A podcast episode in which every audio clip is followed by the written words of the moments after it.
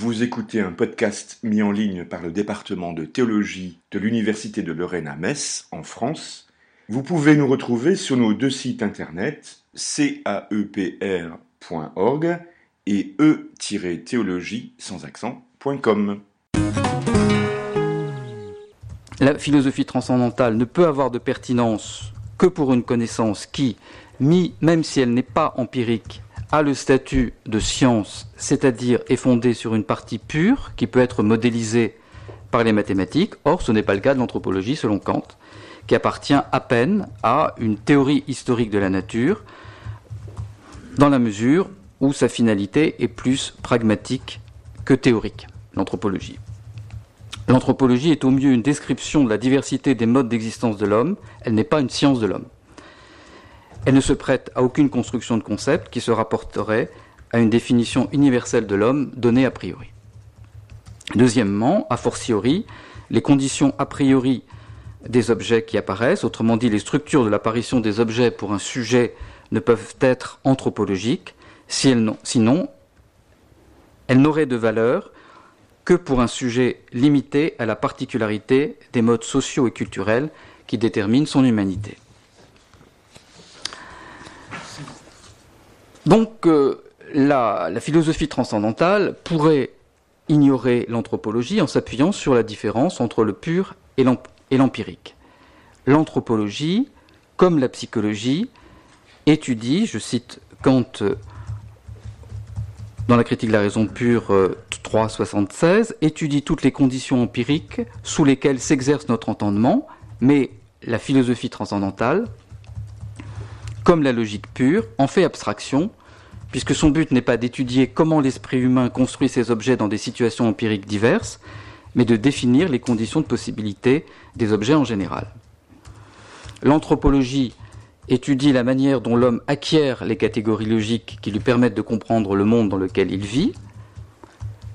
Comme ce monde est avant tout une société, il est naturel de penser que, comme l'écrivent Durkheim et Mauss dans l'article de quelques formes primitives de classification, les premières catégories logiques ont été des catégories sociales, les premières classes de choses ont été des classes d'hommes dans lesquelles ces choses ont été intégrées, mais cette primauté dans la genèse empirique ne signifie pas que la société, du moins pour Kant, soit la source transcendantale de ces catégories.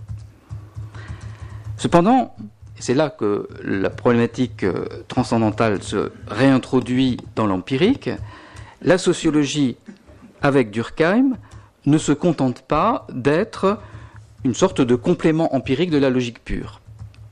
Elle, elle, prétend au contraire réussir là où la philosophie transcendantale a échoué, c'est-à-dire à démontrer ce que n'arrive pas à démontrer la déduction transcendantale des catégories, c'est-à-dire la nécessité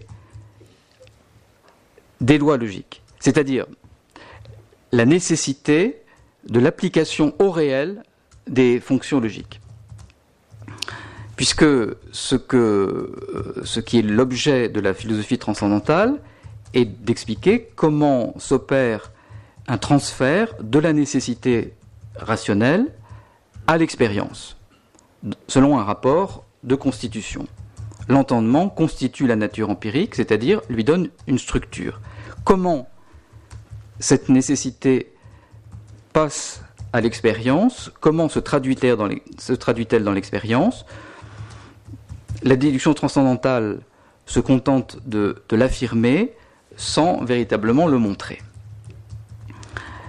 La notion de genèse ne permet certes pas de résoudre cette difficulté tant qu'on lui donne une portée purement psychologique, c'est-à-dire tant qu'on la limite à l'acquisition des concepts par l'esprit individuel.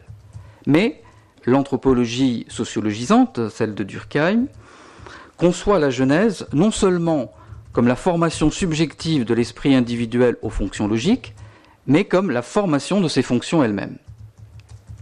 Et ainsi, par cette explication, fournit la source de la nécessité.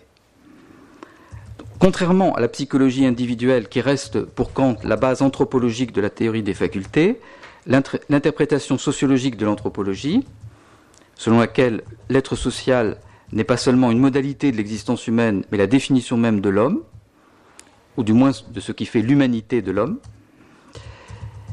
Par conséquent, l'observation des sociétés qui ne sont appelées primitives que parce qu'elles présentent à l'état élémentaire, d'une manière épurée de toute complication accidentelle et secondaire, à nu, comme le dit Durkheim, les structures fondamentales de toute société, cette observation montre que les catégories qui permettent de classer, d'organiser, d'expliquer la réalité dans son ensemble proviennent de la société.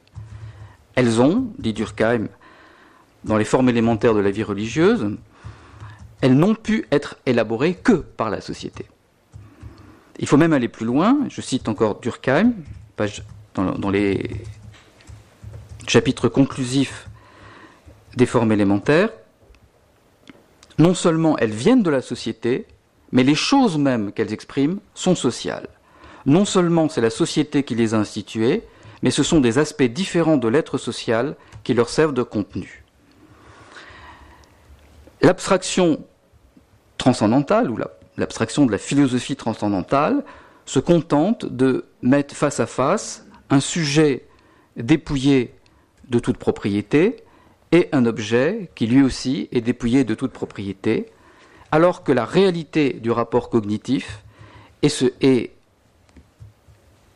est celle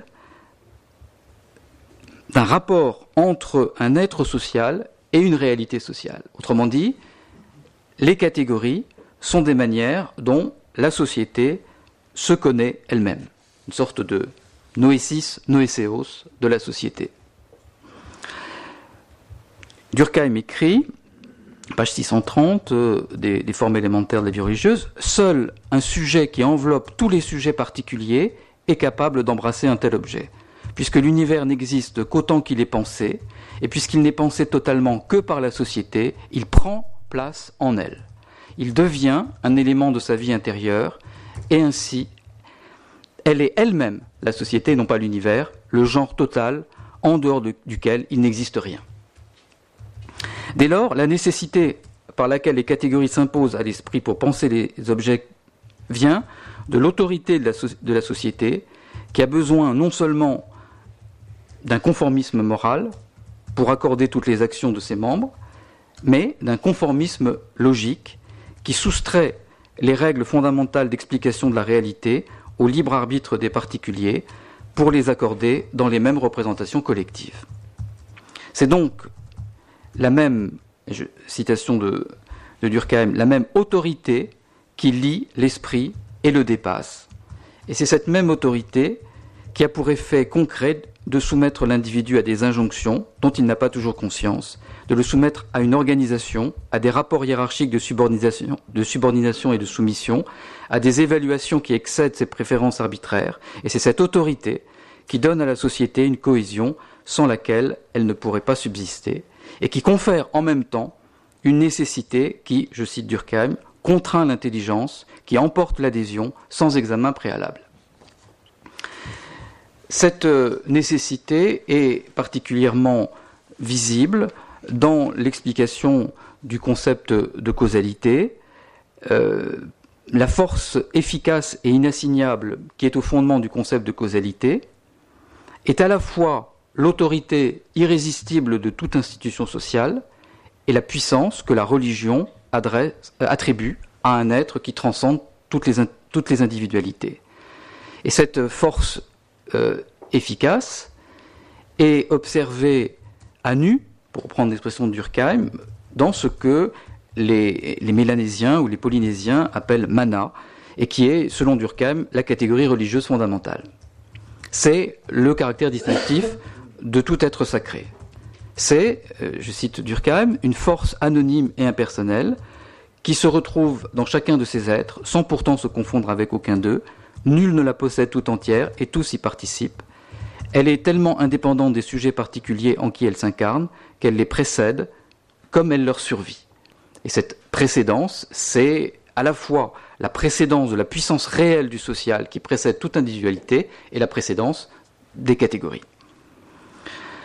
Il s'agit donc d'une force collective, objectivée et projetée dans les choses. On peut dire de la même façon que la causalité qui est au principe du déterminisme des sciences de la nature et dont la philosophie transcendantale pose a priori dans l'entendement, et que la philosophie transcendantale pose a priori dans l'entendement, est une objectivation et une projection de cette force collective de la société. Mais c'est une autre société. L'anthropologie sociale donne ainsi à la philosophie transcendantale un fondement qui en légitime la problématique, mais le prix à payer est pourtant l'extinction de l'entreprise transcendantale, puisque ce fondement se trouve dans un objet qui lui est totalement étranger. Puisque cet objet, ce n'est pas l'homme en général, auquel on pourrait s'intéresser si on pose la question qu'est-ce que l'homme? Ce n'est pas l'homme en général, ce n'est pas la société en général comme réunion des hommes sous des lois, mais la société comme totalité qui est assimilée à un Dieu. Au fond, euh, dit Durkheim, concept de totalité, concept de société, concept de divinité ne sont vraisemblablement que des aspects différents d'une seule et même notion. On pourrait donc dire que pour Durkheim, la philosophie transcendantale, celle de Kant, a correctement posé le problème de la connaissance, mais elle n'en a pas trouvé la solution. Elle a eu raison d'affirmer, premièrement contre l'empirisme, que les principes qui sont mis en œuvre dans la connaissance de l'expérience ne dérivent pas de celle-ci. Elle a eu raison d'affirmer contre la métaphysique dogmatique que les catégories ne sont pas des propriétés des choses, mais seulement celles de l'entendement humain. Elle a eu raison d'affirmer contre le psychologisme que les catégories euh, ne viennent pas de l'esprit individuel, mais s'imposent à lui. Elle a eu raison d'affirmer également, contre l'historicisme, que cette nécessité est universelle et n'est pas limitée à une société particulière. Mais cet universalisme est de nature sociale, c'est l'unité de l'esprit humain dans la société. Donc la philosophie transcendantale n'a pas pu donner un fondement à ce principe qui dépasse à la fois l'expérience, l'esprit individuel et la particularité des règles sociales, bien qu'il n'ait pas d'origine transcendante à la nature de l'homme, parce que elle n'a pas pu, donc la philosophie transcendantale, trouver ce fondement parce qu'elle n'a pas reconnu dans la société une réalité sui generis. Cela aurait impliqué, en effet, le décentrement radical que constitue la rupture entre la philosophie et la sociologie. Si la sociologie a bien une portée philosophique, c'est en un sens qui met fin à toute philosophie, du moins à toute philosophie transcendantale. Sociologie et philosophie ont un but commun, mais elles l'atteignent par des voies diamétralement opposées. L'une et l'autre sont des objectivations des principes fondamentaux qui précèdent et rendent possibles les effets que l'expérience peut constater. C'est ce que Durkheim appelle, nombreuses, nombreuses expressions qui vont dans le même sens, cadre solide qui enserre la pensée, ossature de l'intelligence, cadre permanent de la vie mentale, le cadre dans lequel viennent se disposer nos constatations empiriques et qui nous permet de les penser, quelque chose qui, euh, renvoie directement à ce que Kant appelle transcendantal. Tout cela n'est pas différent des principes de l'entendement pur auxquels toutes les lois de la nature sont soumises.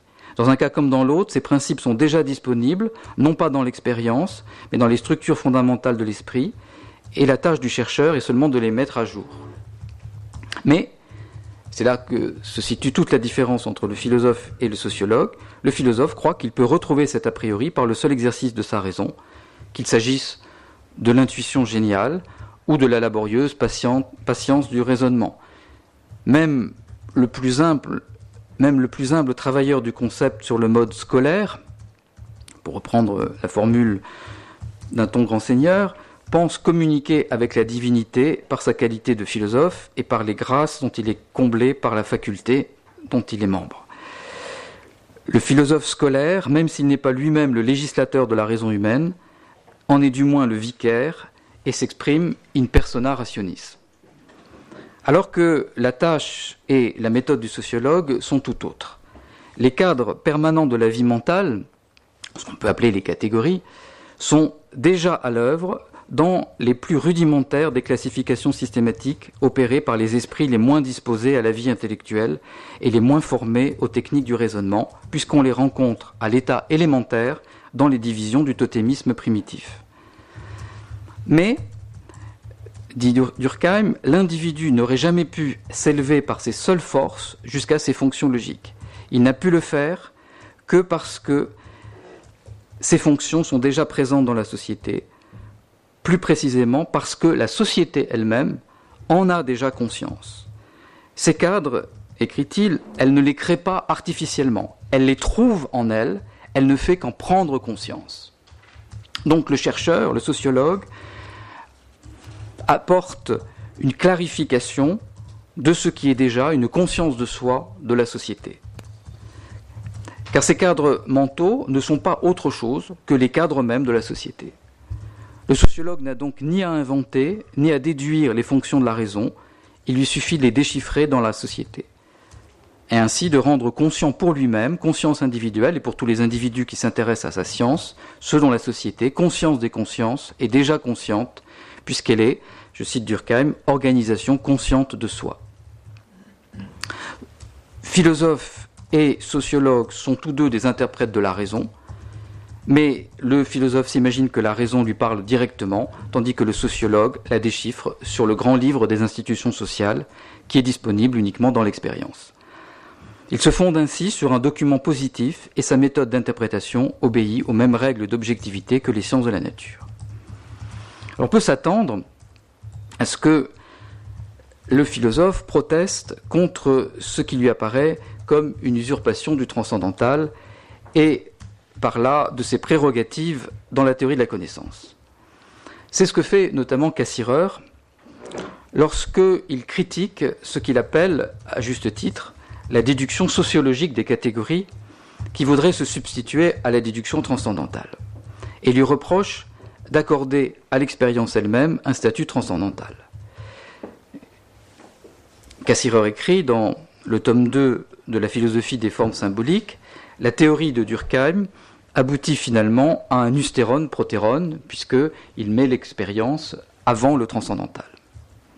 En faisant de la société la cause ontologique ultime des catégories spirituelles, et en particulier, religieuses, Durkheim méconnaîtrait le fait que la société elle-même, comme forme sociale réelle, de, de Cassirer, est déjà formée par les processus religieux et qu'elle ne peut pas en être le principe.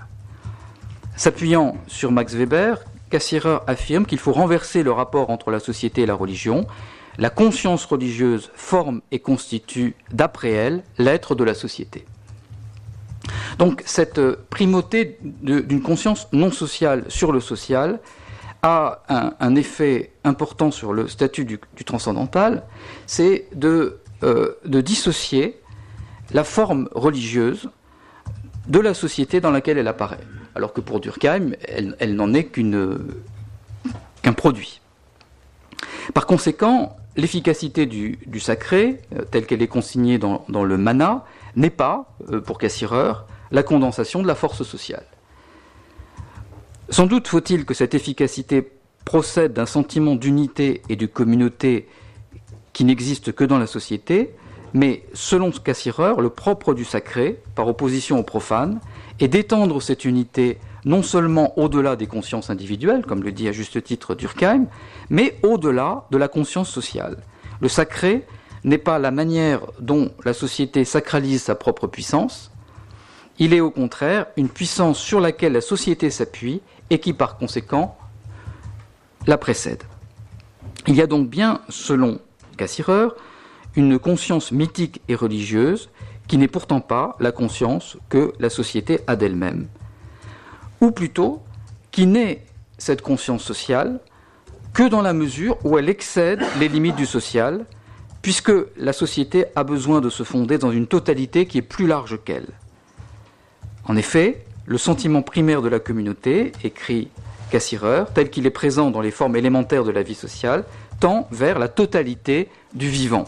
D'où le fait que le totémisme s'appuie sur des figures animales pour euh, introduire les classifications élémentaires de la société. Donc ce qui fait l'efficacité, le magique, ce n'est pas la puissance sui generis du social, c'est la manière dont le social lui-même s'inclut dans le vivant et à travers lui s'inclut dans la totalité de la nature. La société et par suite l'être social qu'est l'homme n'accède à cette efficacité que par un processus de symbolisation qui est mis en œuvre dans le choix de ce totem déterminé qui renvoie à cette espèce animale. Mais cette efficacité, si elle n'est ni biologique ni naturelle, n'est pas non plus de nature sociale. C'est l'efficacité du symbolique ou de ce que Lévi-Strauss appelle l'efficacité symbolique. En faisant de l'homme un être social et en comprenant le fait social sur le modèle du fait naturel, tel qu'il est construit par les sciences de la nature, Durkheim méconnaît donc la dimension proprement humaine de l'homme, c'est-à-dire la dimension symbolique. La critique de Cassirer conduit donc à une conception de l'homme que le structuralisme anthropologique a développée et qui peut se résumer dans la formule de Lacan L'homme parle donc, mais c'est parce que le symbole l'a fait homme. Dire que la forme, c'est-à-dire l'ensemble des catégories et des schèmes organisateurs de la réalité, est symbolique, comme le fait Cassirer, ce n'est pas seulement ouvrir la philosophie transcendantale au champ de l'anthropologie, c'est renouveler la conception même de ce qui est transcendantal. Contre le sociocentrisme de Durkheim, qui rapporte les catégories de représentation du monde à la manière dont la société se représente elle-même, Cassirer affirme l'autonomie des formes symboliques, en particulier religieuses et mythiques. En effet, les formes transcendantales sont des fonctions et non des substances. Elles n'ont donc pas, et ça c'est le point important, de fundamentum in re.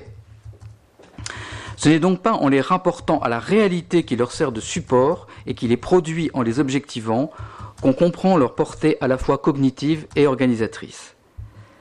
Mais si l'on veut donner au transcendantal l'autonomie qui en fait le principe de la légalité ou de la régularité, qu'on rencontre aussi bien dans les choses naturelles que dans les institutions sociales, il faut faire un pas de plus dans sa déréalisation et le dissocier non seulement de son support réel, mais de son support intellectuel, non seulement de la société considérée comme forme réelle, mais de la conscience.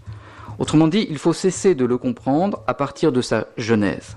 La question transcendantale, telle qu'elle est définie par Kant lui-même, n'est pas de savoir comment, par quel sujet les catégories ont été produites, ou comme le dit Durkheim, construites, mais de savoir quelle est leur valeur objective. Si l'on isole ainsi les catégories de la société et de la conscience, pardon, si on, isole ainsi les catégories de la société ou de la conscience qui les ont produites, elles ne sont rien d'autre, pour reprendre les termes mêmes de Durkheim, que des cadres qui s'imposent à la pensée pour qu'elle puisse se représenter la réalité. Durkheim souligne que dès les formes les plus élémentaires de la société, ces cadres sont abstraits et impersonnels, et il y voit une preuve de, de leur nature sociale. Cette ossature de l'intelligence est ce que l'on peut appeler plus précisément une structure. C'est pourquoi on peut lire dans le structuralisme, celui de l'anthropologie structurale de Lévi-Strauss, la vérité et peut-être aussi l'impasse de la philosophie transcendantale. Lévi-Strauss, en effet, reprend à son compte la formule que Ricoeur avait utilisée à son propos dans une intention critique. L'anthropologie euh, structurale, disait euh, Ricoeur en 1963, est un kantisme sans sujet transcendantal. Expression qui est redoublée par celle de formalisme absolu, puisque les formes y sont détachées de tout rapport à un sujet, ou encore de transcendantalisme sans sujet. Là où Ricoeur voit probablement une, contradiction in adjecto, et donc une critique, l'anthropologue voit au contraire une cohérence qui pousse à sa dernière rigueur l'entreprise transcendantale. Celle-ci suppose en effet un décentrement radical de toute position subjective. Les structures ne sont, au sens strict, ni dans les esprits, ni dans les choses. Elles n'ont de fundamentum ni in re, ni in intellectu. Car dans un cas comme dans l'autre, il, il, faudrait supposer qu'elles sont in subjecto. Or, une forme, telle qu'elle est définie par Kant, est une fonction qui n'est opératoire que dans la mesure où elle constitue une réalité qui ne peut être donnée par avance, mais qui est seulement envisagée comme un objet possible, donc de manière purement formelle. Si on se donne quelque chose de plus que cette simple possibilité, dénotée par le terme allemand Überhaupt, on passe du transcendantal au métaphysique selon les définitions précisément fournie par Kant dans l'architectonique, la critique de la raison pure. La philosophie transcendantale ou ontologie est, je cite Kant, un système de tous les concepts et de tous les principes qui se rapportent à des objets en général, überhaupt, sans admettre des objets qui seraient donnés. Le je pense, qui pourrait s'écrire selon Kant ça pense, est sans doute le point de convergence qui donne une unité à ces concepts et principes, mais il n'est ni un fondement, ni un ego transcendantal. Mais ce forme. Donc ce formalisme transcendantal se trouve démuni chez Kant lorsqu'il s'agit pour lui non pas de désigner le point d'unité qui fournit le principe originairement synthétique des formes transcendantales, mais de définir la nature précise des diverses catégories qui ont pour fonction de constituer la réalité. Et c'est là que l'anthropologie permet d'appréhender non pas les formes cognitives d'une culture donnée, mais, pour reprendre une expression de Durkheim, les cadres permanents de la vie mentale. Et donc, pour reprendre les, deux questions que nous posions en commençant, l'anthropologie relève-t-elle d'une investigation transcendantale Le transcendantal relève-t-il de l'anthropologie? On, peut euh, dire que l'une de ces questions implique l'autre. Il n'y a de structure anthropologique que parce que la structure en général relève de l'anthropologie. C'est donc comme anthropologie que le projet transcendantal trouve son aboutissement. Mais le kantisme anthropologique, celui que Lévi-Strauss revendique, n'est pas une philosophie. Ce n'est pas par la déduction qu'on établit le transcendantal, mais par ce qui, est peut-être le plus étranger à la philosophie et que j'appellerais le savoir. C'est un autre nom de l'éloignement du regard ou de l'observation pratiquée du dehors qui est la méthode de l'anthropologie. Le transcendantal passe donc par une cognitio ex datis, par la lente accumulation des données, par l'exploration ethnographique. Nous ne pouvons pas savoir par avance non seulement comment pensent les hommes, mais comment ils organisent le monde. Si donc euh, on veut pouvoir articuler ces deux termes, anthropologie et transcendantal, il faut, me semble-t-il, ajouter un troisième terme qui est celui de nature. Pour Kant, le transcendantal est ce qui constitue nature au sens formel. Mais le, formalisme, cette définition de la nature, qui, se rattache directement à la possibilité d'une construction mathématique, exclut, comme euh, je l'ai dit en commençant, l'anthropologique. On a donc chez Kant que les deux termes, transcendantal et nature. L'anthropologique se trouve exclu. Durkheim prend le point de vue inverse, c'est-à-dire celui de l'anthropologique, qui conduit à voir les structures comme la manière dont la société s'organise et en même temps se connaît, mais de ce fait, la nature disparaît, ou est absorbée dans le social. Les hommes ne se rapportent à la nature que comme un prolongement de la société. Mais pour retrouver le transcendantal, il faut accorder aux catégories une pertinence non seulement dans leur efficacité sociale, mais dans leur représentation de la nature. Elles ne sont pas seulement opératoires, mais cognitives. Les catégories sauvages ont la même fonction que les catégories élaborées par une civilisation scientifique. Elles rendent possible une connaissance. Elles sont des lois que l'entendement donne à la nature. Il y a donc une dialectique qui conduit à, la nature et par laquelle le transcendantal et l'anthropologique se dissolvent réciproquement.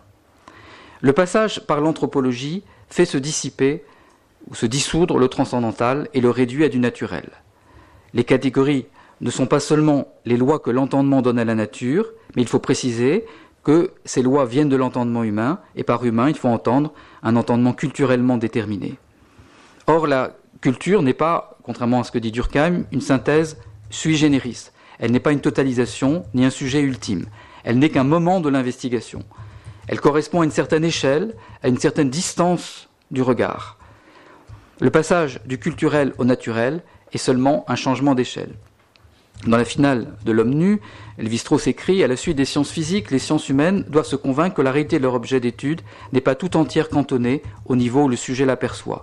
Ces apparences recouvrent d'autres apparences qui ne, valent pas mieux qu'elle, et ainsi de suite, jusqu'à une nature dernière qui chaque fois se dérobe et que sans doute nous n'atteindrons jamais.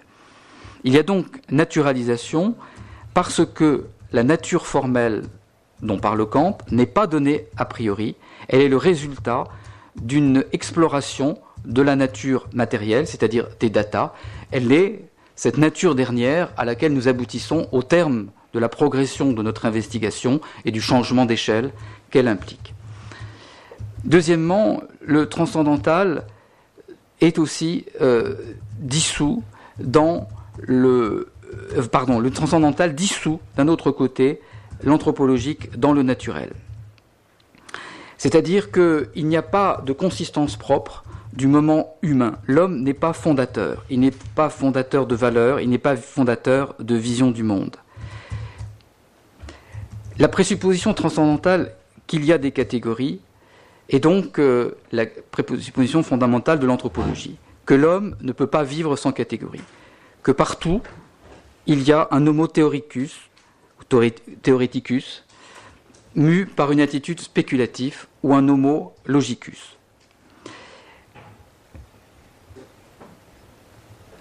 La distance méthodologique qui permet de comprendre cette fonction logique est aussi une distance éthique, un mode d'être, un habitus auquel est accordée une valeur.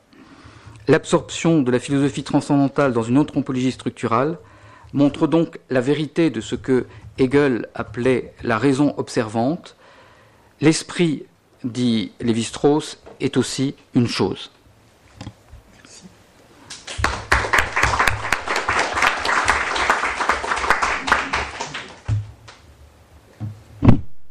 Il était donc inévitable et nécessaire que nous abordions effectivement cette figure particulière du transcendantal sans sujet euh, donc critique de la part de Ricoeur repris par Lévi-Strauss.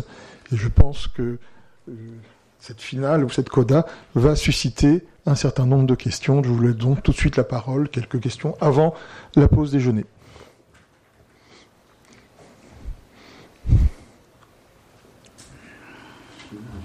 Oui. Oui. Alors, Euh, voilà. Merci beaucoup à nouveau. C'était, oui, ça m'a vraiment énormément intéressé à, nouveau. C'est une perspective à chaque fois très différente d'une d'une contribution à l'autre. Donc euh, merci. Euh, pour ma part, je je suis, enfin, je me situerai pas du côté de l'anthropologie, enfin pour ma part vraiment personnellement, mais de la psychanalyse. Et ce qui m'intéresse, c'est qu'en vous écoutant, euh, je me suis été amenée à me penser qu'on pense la même chose en l'appliquant à un terrain différent. Est-ce que, est-ce que vous serez d'accord pour dire que finalement ce, ce transcendantal, euh, c'est à résumer, excusez-moi pour l'expression, c'est un peu euh, euh, rapide, mais enfin, ce transcendantal structurel, donc, sans sujet, euh, on peut faire la même analyse, ça marcherait aussi d'une certaine manière. moi, c'est ce qui m'intéresse, donc si vous avez une objection de fond, là, ça m'intéresse que vous me la formuliez.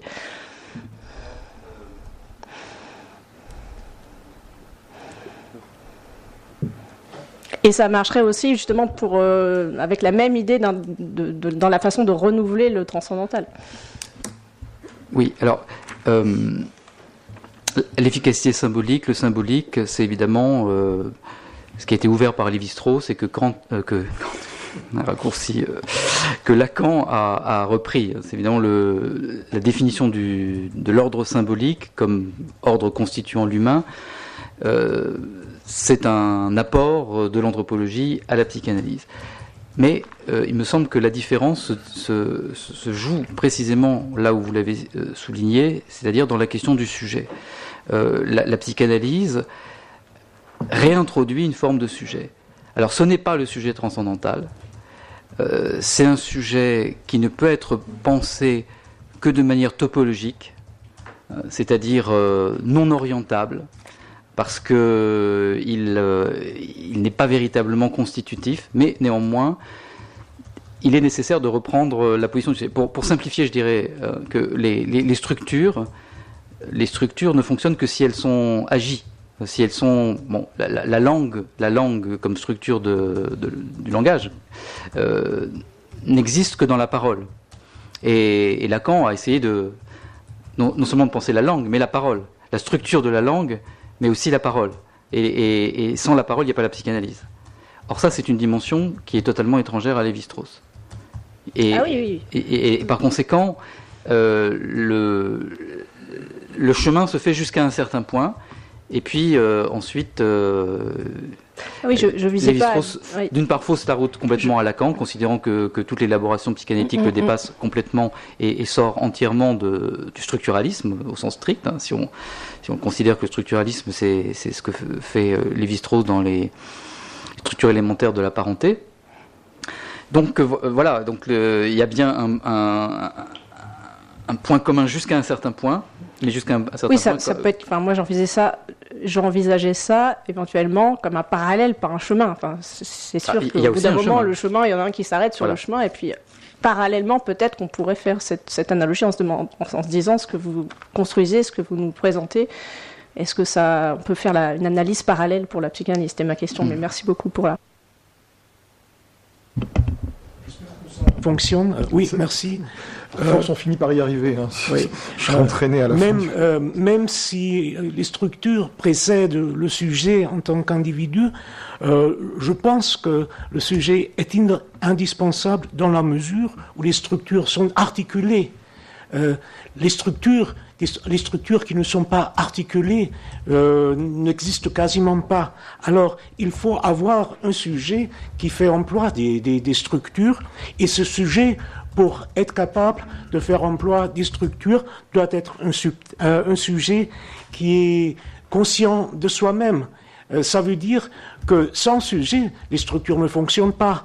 Euh, même si le sujet n'est pas constitutif des structures, il, ne peut pas, il n'est pas possible de se passer du sujet. Alors, je propose, pour sauver le sujet, de l'introduire comme le fait Paul Ricoeur, comme cogito brisé ou cogito blessé, mais euh, une approche sans sujet, à mon avis, ne fonctionne pas. Oui, vous, revenez sur le sujet transcendantal comme constitutif euh, des, catégories.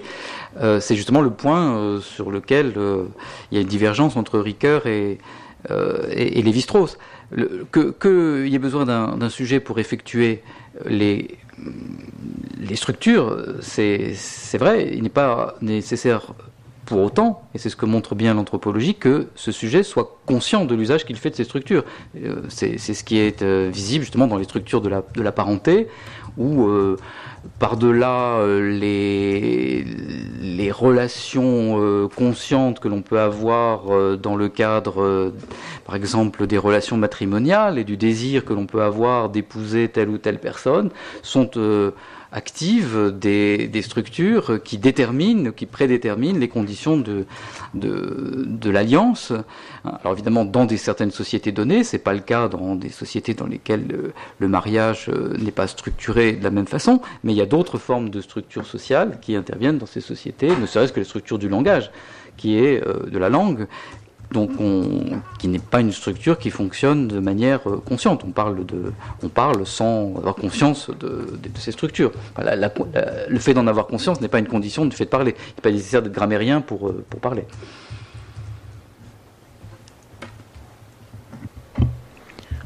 Autre question Là, nous avons encore 4, 5 minutes, je crois, euh, Anthony. Oui Oui, allez-y. Euh, c'était vous demandiez la parole, je crois. Parce que j'ai pensé quelqu'un d'autre. Ah non, non.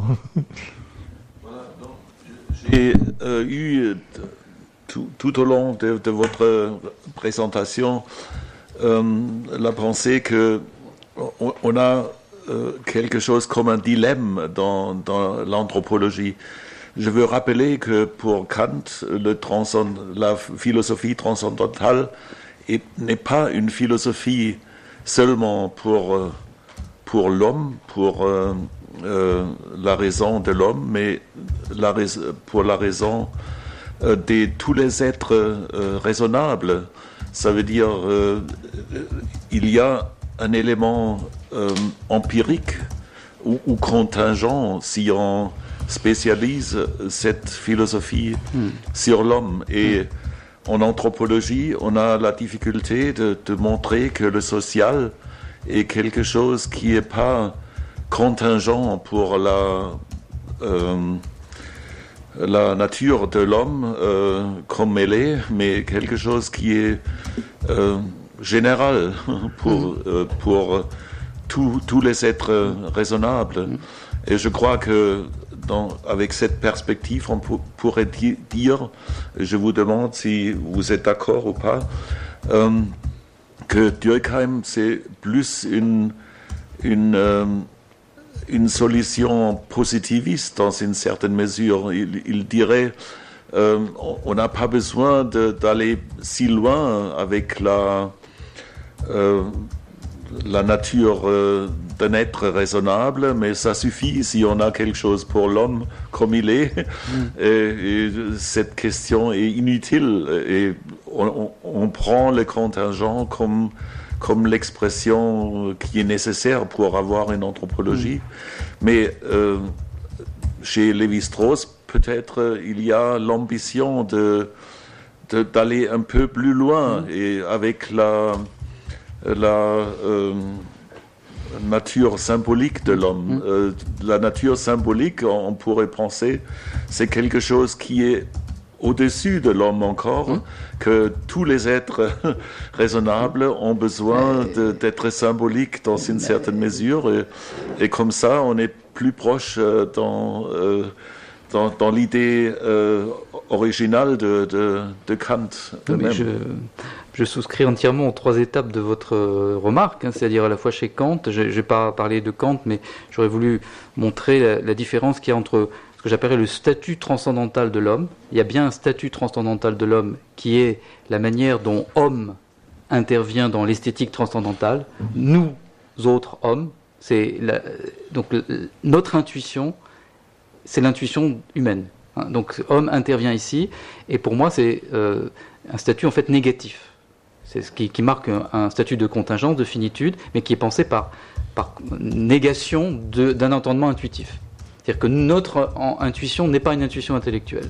Donc il faut restreindre euh, la connaissance au phénomène. Hmm. Donc ça, c'est un statut transcendantal de l'homme. Ça n'a rien à voir avec le, avec le statut de l'anthropologie. Ce n'est pas l'homme anthropologique. Et, Kant n'a pas à développer de manière anthropologique ce statut transcendantal. Donc là, il y a un hiatus chez Kant entre le, statut transcendantal de l'homme et l'intérêt par ailleurs que Kant a pour l'anthropologie. Ça, ça, existe aussi.